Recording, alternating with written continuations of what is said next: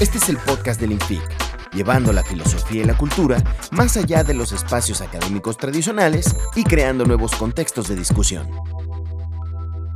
Sean bienvenidos al cuarto episodio del Infic. En este episodio vamos a tratar las pseudociencias y el pensamiento mágico, que si bien eh, pareciera que no le hacen daño a nadie, eh, la verdad es que están presentes en, todos lados y a pesar de que hay una legislación que permite que uno pueda creer y manifestarse de múltiples formas, la verdad es que puede haber un límite en el momento en el que uno cree, en el que uno difunde, en el que uno divulga y en el momento en el que uno aplica o hace que otras personas eh, piensen como nosotros cosas que no sabemos si están acabadas o bien si son benéficas para unos o para todos. Está conmigo Juan Carlos, Mónica y Julia. Hola, ¿qué tal? Buenas. Espero que se la pasen bien en este podcast. Vamos a analizar cómo el pensamiento mágico o la pseudociencia eh, tiene, puede ser inocua en cierto sentido, puede no hacer, eh, no va a aportar ningún daño e incluso puede aportar beneficios, pero también hay ciertas prácticas o discursos que sí pueden reportar eh, o perjudicar tanto a terceros como incluso a la propia persona. y el problema no es tanto que perjudiquen a la propia persona, cuando la, persona está tomando esa decisión o lo está haciendo conscientemente, sino cuando ni siquiera está enterada de que lo que está haciendo o está siendo engañada y por lo tanto está siendo perjudicada sin que se dé cuenta que, lo está, que, que eso es lo que está pasando.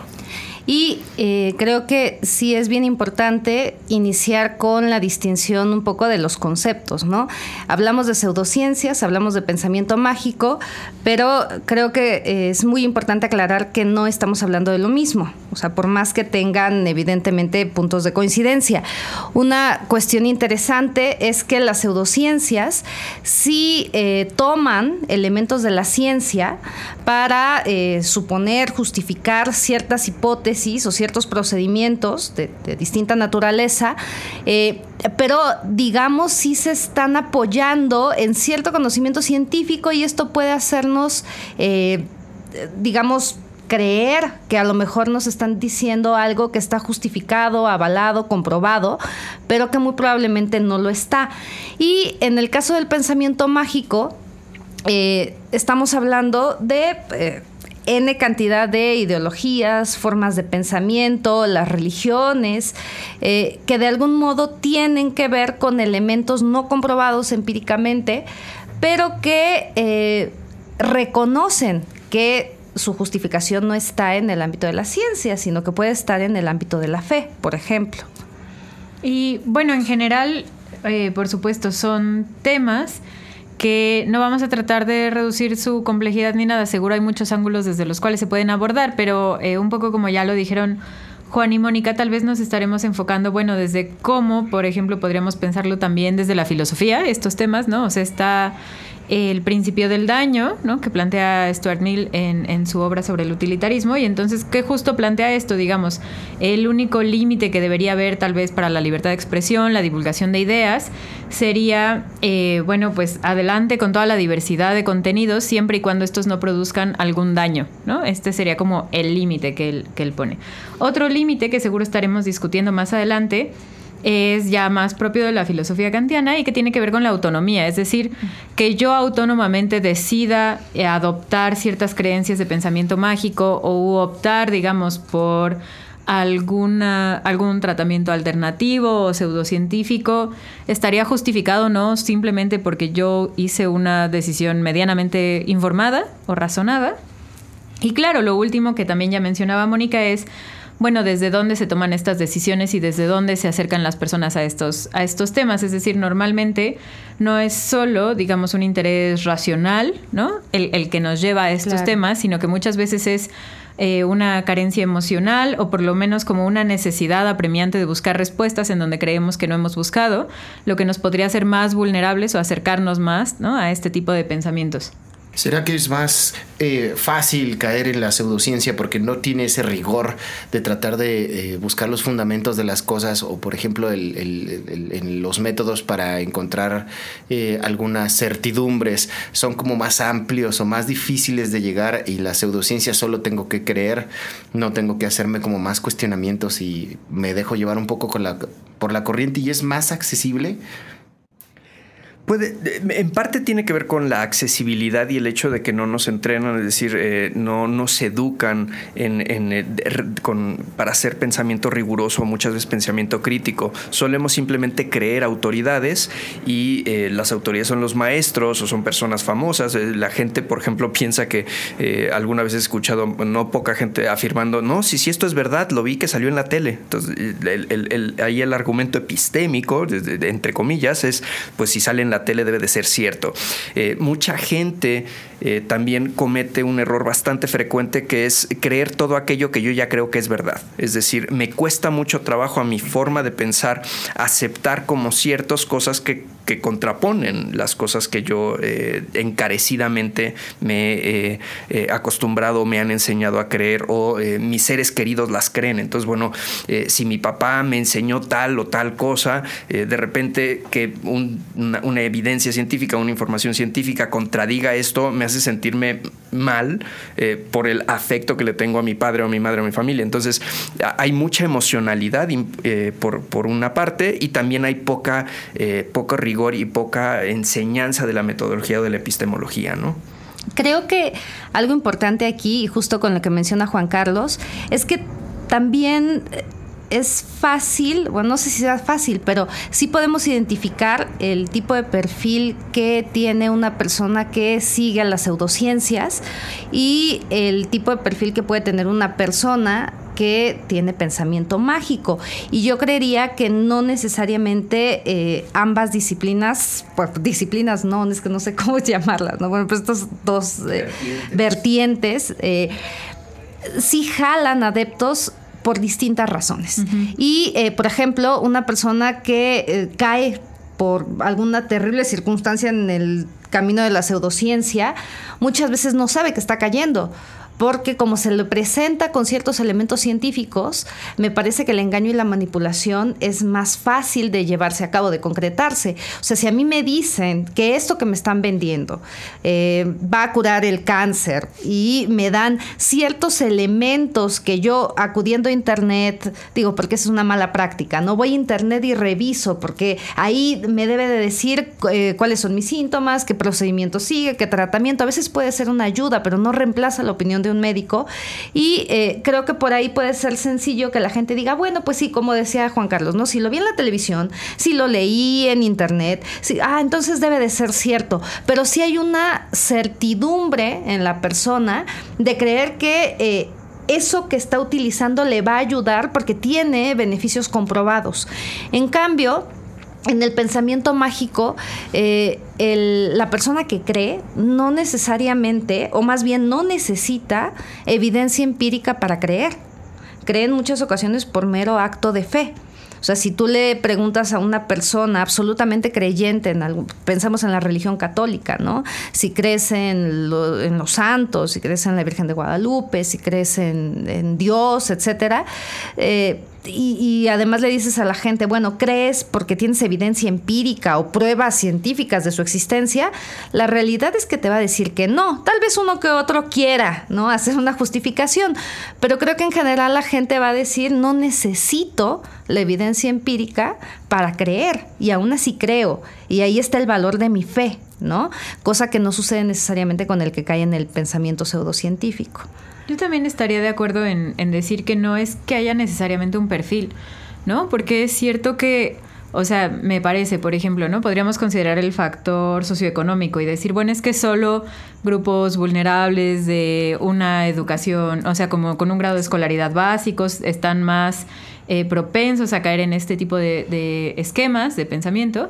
Y lo cierto es que no, ¿no? O sea, podría haber alguien con todos los recursos del mundo que efectivamente desde una desesperación emocional invirtiera todo lo que tiene y más en tratar de probar, ¿no? Como estos nuevos, por ejemplo, tratamientos alternativos a la medicina alópata para un poco el ejemplo que decía Mónica, lo del cáncer, ¿no?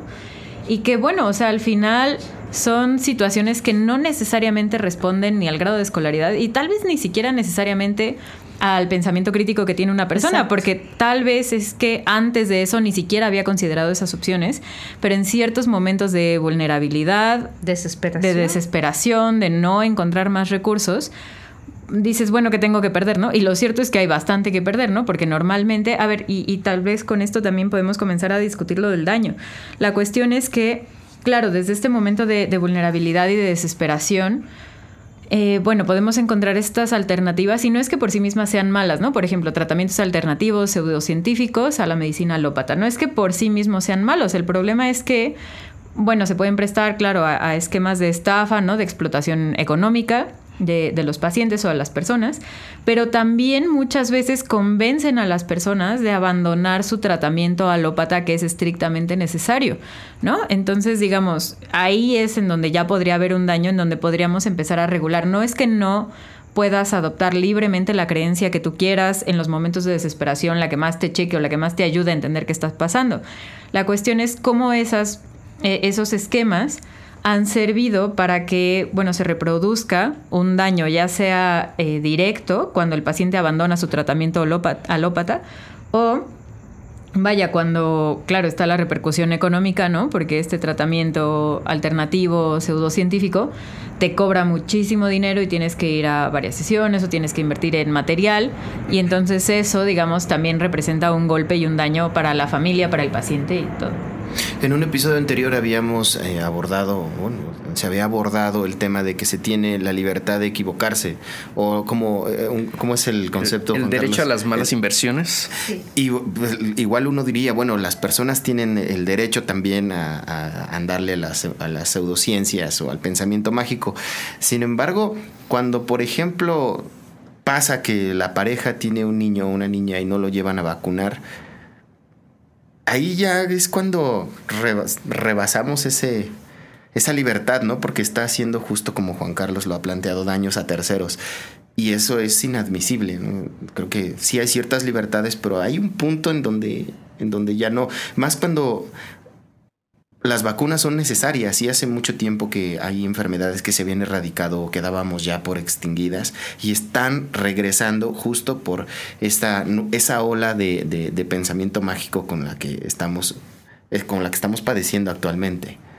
Exacto, es decir, eh, ya sea que una persona por eh, afecto, por fe, por eh, crea ya sea de, la vertiente de las pseudociencias o el pensamiento mágico, eh, mientras no le impacte a otra persona más que a sí misma no hay ningún problema. En el caso de los antivacunas no es el caso, es decir, yo tomo una decisión irracional dentro de una pseudociencia, es decir, me, amparo en algunos artículos, en algunos médicos, que muchos de ellos han sido eh, desenmascarados y son charlatanes, pero me amparo en estos discursos creyendo que es ciencia cuando no es buena ciencia y tomo decisiones que no solo van a afectar a mis hijos, sino que van a afectar a mucha más gente. Es decir, eh, el, foco de infección o la, la, puerta abierta para la entrada a un sinnúmero de virus o bacterias está ahí abierta y muchos más van a ser perjudicados. Entonces, eh, como hay efectos a terceros, eh, ya hay incluso gobiernos tomando decisiones, es decir, no, esto no es una, no es, no es susceptible de, la libertad, no es, no es ámbito de la libertad, es un poco como manejar en estado de ebriedad. No, es algo que, debas hacer, no tienes derecho a hacerlo porque estás poniendo en riesgo. No significa que garanticemos que vas a chocar.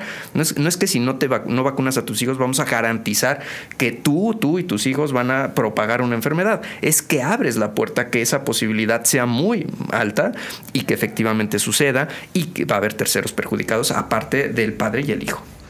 Eh, y solo quiero retomar eh, la cuestión del daño, porque justo con lo que mencionabas de las malas inversiones, pues también habría tal vez aquí que distinguir a qué nos referimos con daño, ¿no? Eh, cuando yo asumo que una persona se está dañando a sí misma, pues lo hago también desde un espejo un tanto subjetivo. Por ejemplo, eh, para retornar al, caso de la medicina, ¿no? que es como, digamos, uno de los eh, áreas donde se puede distinguir muy bien cuestiones de pseudociencia o problemas con el pensamiento mágico y demás. Eh, cuando el médico le dice al paciente, no puedes dejar tu medicamento alópata por que si no tienes menos probabilidades de salir adelante de esta enfermedad o te quedará menos tiempo de vida o yo qué sé. Eh, y en algún momento el paciente dice, no me importa, lo dejo. Si no hay un pensamiento mágico detrás, suele ser más sencillo que digamos que eh, se trata de su autonomía y que por tanto habría que respetarla. Y que el médico, si lo presiona demasiado, pues entonces parece que no está respetando la autonomía del paciente.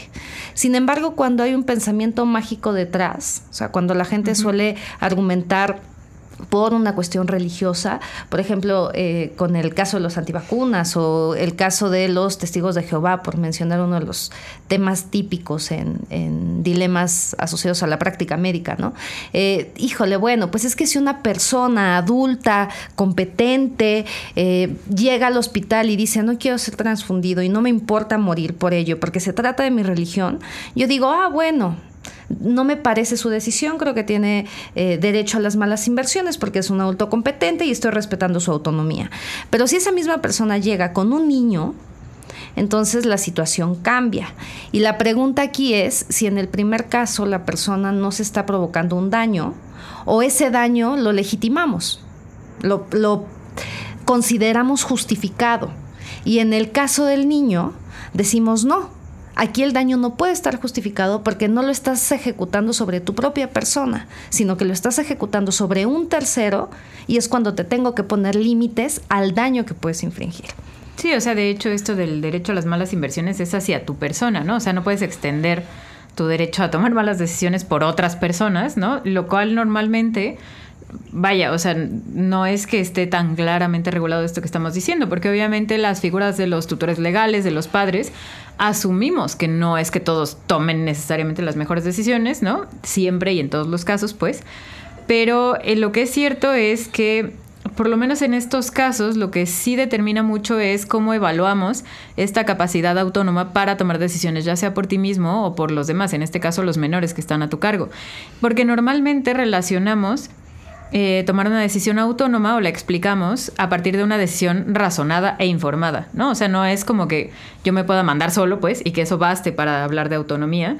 Y sobre todo en estos casos, algo que también eh, creo que ya hemos mencionado mucho y que, y que hay que explicitarlo es porque, claro, o sea, digamos, no es que sean decisiones eh, a las que les falta información. Muchas veces les sobra información, solo que de fuentes no confiables o que hay, digamos, o sea, creíamos hace mucho tiempo, ¿no? O sea, creo que esto está, es hasta un meme, pues, ¿no? Pero de creíamos que el Internet nos iba a hacer como más ilustrados porque el, acceso a la información iba a llegar a más personas y no. Muchas veces es información dudosa de fuentes no confiables, eh, lo que llega a las personas y que justo es esa información la que los hace tomar decisiones equivocadas. Es decir, por ejemplo, los, los, antivacunas no es que no tengan acceso a información, tienen acceso a cierta información que es falsa, es poco confiable, es más que se puede demostrar, ¿no? Como que hay artículos médicos, científicos que estarían en contra de lo que están leyendo, pero es esa información que les llega y que, como decía Juan, como que los hace o, o que les reafirma algo de sus sesgos cognitivos, que les checa, y es esa información las que los lleva a tomar decisiones informadas, pero erróneamente informadas, ¿no? Entonces ahí también podríamos cuestionar si realmente son decisiones autónomas las que se toman o las que se deciden con base en información falsa, dudosa, de fuentes no confiables, etcétera. Es cierto que, la industria farmacéutica se ha corrompido, o se ha demostrado que muchas veces se ha prestado a, corrupción o a cosas que no son éticas, pero son, son dos temas distintos. Una sería la corrupción en las farmacéuticas y otra el pensamiento mágico. Entonces, hay, hay medicinas, la mayoría de ellas, que tienen un grado de fiabilidad y que, tú puedes tener mucha confianza de que te va, te va a aliviar determinado padecimiento. No así un, un, medicamento alternativo del cual requieres tal vez más bien fe para que te aliviane y puede hacerlo o no, pero cuál es el grado de fiabilidad, ¿no? Y, también mucho discutir con, alguien que, te lo recomienda o que tiene mucha fe en él, en esos tratamientos, es bien difícil porque no, no, se trata de convencer o no se trata de, de, discutir a mal, sino es como argumentar. Pero es que eso que, que, estás consumiendo te hace bien, ¿cómo lo compruebas? ¿A quién más le hizo bien? No, es que tú no crees, es que no necesito de creer, ¿no? La, la gravedad ocurre más allá de mi creencia, ¿no? Eh, en muchos sentidos el movimiento antivacunas no sale de la nada y no es eh, del todo absolutamente irracional. Es decir, hay una seria desconfianza en las farmacéuticas y por buenas razones. Las farmacéuticas han abusado del poder, eh, tienen lobbies para chantajear a políticos, para aprobar leyes que les benefician a ellos y que perjudican a la gente. Tienen lobbies dentro de, de, donde pueden detectar qué médicos están recetando qué cosas, les dan recompensas o les dan premios o les dan viáticos viajes cuando están recomendando ciertos eh, medicamentos y no otros. Y a veces tiene que ver con cuáles son las patentes vigentes. Es decir, puedes tomar una un medicamento similar o igual de eficaz, eh, pero te recomiendan aquel que le conviene a él, al médico, porque el médico recibe bonos o recibe premios de las farmacéuticas. Y también otro problema es que las farmacéuticas solo investigan, o esto es una denuncia que ya se ha hecho eh, por Médicos Sin Fronteras, por ejemplo, solo investigan cosas que no curen del todo, sino que cronifican la enfermedad. O si ven que esto tiene una alta tasa de curación, deciden simplemente no seguir investigando y no tener ese medicamento ahí a la venta, ¿no? Entonces, sí son malos jugadores. Muchas farmacéuticas han optado por este camino poco legítimo, poco ético, poco eh, humano y en ese sentido, mucha desconfianza pues también viene dada por esta forma de comportamiento eh, capitalista rapaz, ¿no? Entonces, no es que hayan salido de la nada los antivacunas o la desconfianza hacia las farmacéuticas o al sistema sanitario en general. Eh, el asunto es pues que nos vamos hacia los extremos de todo o nada, ¿no? Y ahí es donde la cosa no funciona bien, ¿no? Y ahí, de verdad, este tema me parece fundamental, porque si bien la pseudociencia y el pensamiento mágico de algún modo tienen que ver con esta reiteración constante de falsas creencias o de cierto tipo de creencias, pues entonces la cuestión de los sesgos cognitivos es bien, eh, es bien delicada. Eh, a ver, ahorita justo que mencionamos el tema de los antivacunas, claro que es legítimo o tiene elementos de legitimidad el surgimiento del movimiento, nadie lo va a negar y yo creo que con todo lo que Juan Carlos ya mencionó es más que claro. Sin embargo, también hay que ver eh, algo que mencionaba Julia hace un momento, la reiteración que tú mismo mencionabas, la reiteración de una y otra y otra y otra vez determinada información carente de, carente, carente de cierta justificación, ¿no? Y eh, ahí recordaba la cuestión, por ejemplo, de las redes sociales. O sea, hoy en día no es nada nuevo ni secreto eh, los algoritmos que manejan las redes sociales para mantenernos cautivos. Entonces, si la persona, eh, los padres de familia antivacunas, que por supuesto que aman a sus hijos, es que nadie dice que sean malos padres porque no amen o no quieran algo bueno para sus hijos, sino que en el perfil de Facebook, de Twitter, de Instagram, de todas las redes que manejo, eh, estoy conectado con otros padres antivacunas que al mismo tiempo me dan información y yo les reitero información y entonces nos, eh, reiteramos nuestras creencias, pues es muy difícil. Eh, salir del espectro de esas creencias porque todo mi mundo gira en torno a eso.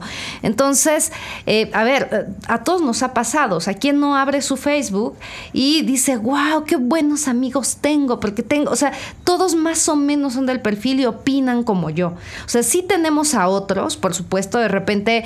Oh, nos, nos quitan, nos bloquean o nosotros bloqueamos, pero en general uno termina viendo anuncios de cosas que van muy acorde con esa ideología. Entonces, si no tenemos el cuidado de ver eh, cuál es esta reiteración constante y tratar de pensar desde otro lugar, es muy sencillo mantenernos ahí. O sea, para un antivacunas que vive en un mundo rodeado de personas con la misma convicción, va a ser muy complicado salir de ahí. Y lo mismo uno puede ver en el pensamiento mágico. O sea, si yo tengo y vivo mi vida con prácticas asociadas a ese pensamiento mágico, es que me pueden llegar y dar todas las explicaciones posibles. Va a ser muy difícil que yo me pueda mover de ahí porque hay una reiteración constante del sistema, del ambiente o del entorno. Sí, y particularmente en el caso de los antivacunas, por ejemplo, la cosa es efectivamente, como dice Mónica, pues vivimos y las redes sociales ayudan mucho a eso, en cámaras de eco, en donde mi opinión solo como que reverbera, ¿no? En redes, en mis amigos, en... Y vaya, obviamente, pues más allá de que eso dificulta que yo tenga acceso a otras perspectivas, ¿no?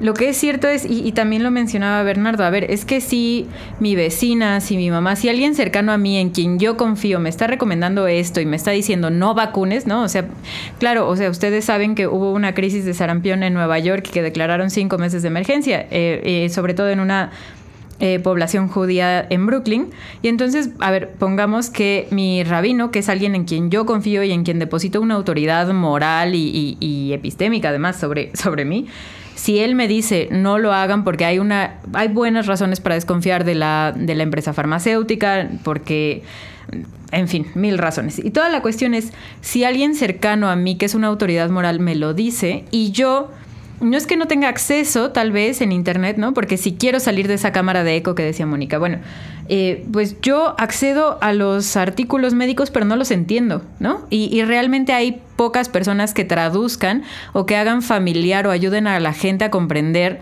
esos artículos médicos. Y entonces lo que hay son grupos de Facebook en donde cada quien comparte, ¿no? Sus pseudo remedios, pero... Su pseudoconocimiento. Y su pseudoconocimiento de lo que a mí me funcionó es, ¿no? Y, y, pocas veces se pide la asesoría médica y pocas veces también están los expertos, digo, estamos hablando del caso de la medicina, pero también pocas veces los expertos en esos temas salen un poco como al encuentro de, de la gente de todos los días a decir, a ver, entendamos esto y lo explicamos de las veces que hagan falta y de la forma en que haga falta, pero entonces tienes como una combinación efectivamente de la desconfianza justificada hacia el, el interés económico de las empresas farmacéuticas tienes que tu persona de confianza o tus personas de confianza te están recomendando algo. Y además las redes que no solo te dan información sesgada, sino que además te reafirman una y otra vez esos sesgos, ¿no? O sea, se juntan muchos factores y lo cierto es que efectivamente están generando problemas, ¿no? Eh, de salud inmediatos a nivel mundial. No es una cuestión abstracta, es simplemente que, claro, intervienen muchos factores que además son nuevos y que apenas estamos comenzando a detectar qué tipos de nuevos problemas sociales emergen cuando se juntan todas estas eh, factores o, ramas, pues. También hay, hay, otra cuestión de, acerca de daño a terceros respecto al pensamiento mágico y las pseudociencias. Y es, por ejemplo, cuando yo estoy yo creo ciertas cosas y soy eh, legislador, senador y hago políticas que perjudican a terceros porque yo con la mejor intención y el mejor corazón eh, creo que lo mejor es A donde A es, eh, por ejemplo, eh, leyes que no tienen una base eh, científica seria, es la discriminación hacia homosexuales o la prohibición del aborto. Es decir, en, los países en donde de hecho se puede abortar legalmente, son los países que tienen menos índice de aborto. Entonces, no es la prohibición del aborto lo que, lo que evita que la gente aborta, sino la educación sexual.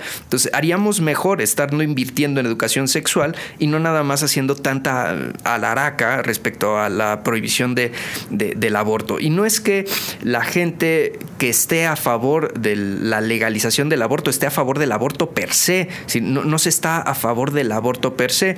Entonces, eh, aquí, ¿a qué voy? Cuando yo con mi pensamiento mágico, mis creencias religiosas, impongo eh, desde el ámbito legal o desde el gobierno decisiones que son contraproducentes para la sociedad y que de hecho perjudican a la sociedad porque es un asunto de salud pública, estoy dañando a terceros. Entonces, la gente tiene todo el derecho a creer que abortar está mal pero mezclarlo cuando yo soy una figura eh, dentro del gobierno, mezclar mis creencias religiosas para imponer legislaciones que perjudican a la sociedad civil, eso, eso es, eh, es, totalmente inmoral. Y eh, solamente para tratar de ir ya perfilando el, cierre de este episodio, comentar la cuestión de la autonomía, que creo que también es algo que en, otro momento podemos discutir, pero es que creo que eh, desafortunadamente la autonomía es algo que uno obtiene de manera gradual. No debiera, o sea, eh, uno puede decir que la gente debiera ser autónoma o debíamos respetar la autonomía de las personas, pero ese deber no siempre se corresponde con la, la, vida diaria. Uno tiene ciertos grados de autonomía y a veces la autonomía o el derecho a la autonomía te la da el poder. Y de la misma manera, el derecho a dañar a otros a veces también te los da las relaciones jerárquicas y de poder que tienes. Entonces, con respecto a lo que mencionaban, pues sí, es que no es lo mismo que eh, yo piense que... Eh, la Tierra es plana, pero me quede con la idea de que la Tierra es plana y no moleste a nadie con mi creencia, a que un senador o un diputado o alguien que se encarga de eh, cuestiones científicas o demás se vuelva terraplanista, porque evidentemente ahí ya nos estamos metiendo en el terreno del daño a terceros y de un daño obvio. Tampoco es lo mismo que yo sea una ferviente eh, defensora de la vida y por tanto desprecia el aborto, pero se vuelve muy distinto despreciar el aborto desde el poco poder que yo puedo tener o la poca influencia que yo puedo tener a una persona con desconocimiento que tenga ciertas creencias afianzadas y que sea senadora o que sea diputada o que sea este, directora de alguna institución médica. Ahí sí tenemos problemas, porque son personas que están hablando y tienen el poder de afectar a otros tantos y desafortunadamente ellos pueden tener derecho a sus creencias personales, pero si lo llevan al ámbito público, donde, de donde forman parte y de donde tienen responsabilidad, ahí es cuando nos tenemos que preocupar. Y bueno, sí, tal vez también un poco como para apuntar hacia, hacia mi cierre, o sea, creo que justo lo que acabamos de discutir o lo que se puede evidenciar a partir de este episodio es que eh, pues estos temas atraviesan por muchísimos temas, niveles, o sea, son realmente muy complejos. No nos habíamos enfrentado realmente ¿no? a, este tipo de problemas como los generados, como las crisis de salud eh, generados por los antivacunas y que, como acabamos de decir, tienen que ver como desde el análisis de las figuras de autoridad en puestos políticos, en puestos religiosos, eh, los canales de difusión de información eh, no confiable a través de Internet, las redes sociales. Es decir, está, digamos, tan plagado por diferentes factores que convergen que lo que es cierto es que yo a lo que apuntaría de cierre es...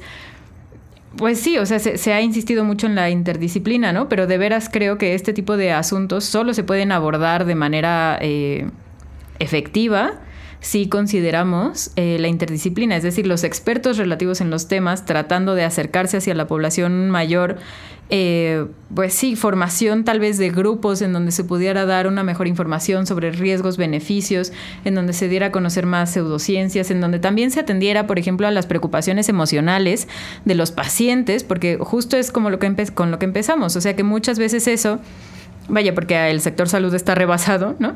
Pero muchas veces no se atienden a esos, digamos, factores subjetivos y emocionales que son los que pueden llevar a las personas a buscar estos esquemas de pensamiento eh, en primer lugar. Entonces, bueno, está bien que lo sigamos discutiendo y que vayamos detectando todos estos factores, cómo intervienen, cuál es el peso, quiénes tienen mayor responsabilidad y por qué, y, seguir pensando estos temas. Pues para cerrar. Recuerden que eh, para seguir discutiendo con nosotros sobre estos temas, si nos faltó algún factor o si ustedes tienen como alguna información que quieran discutir y compartir con nosotros, recuerden que nos pueden buscar en nuestras redes sociales, nos pueden encontrar en Facebook, Twitter e Instagram.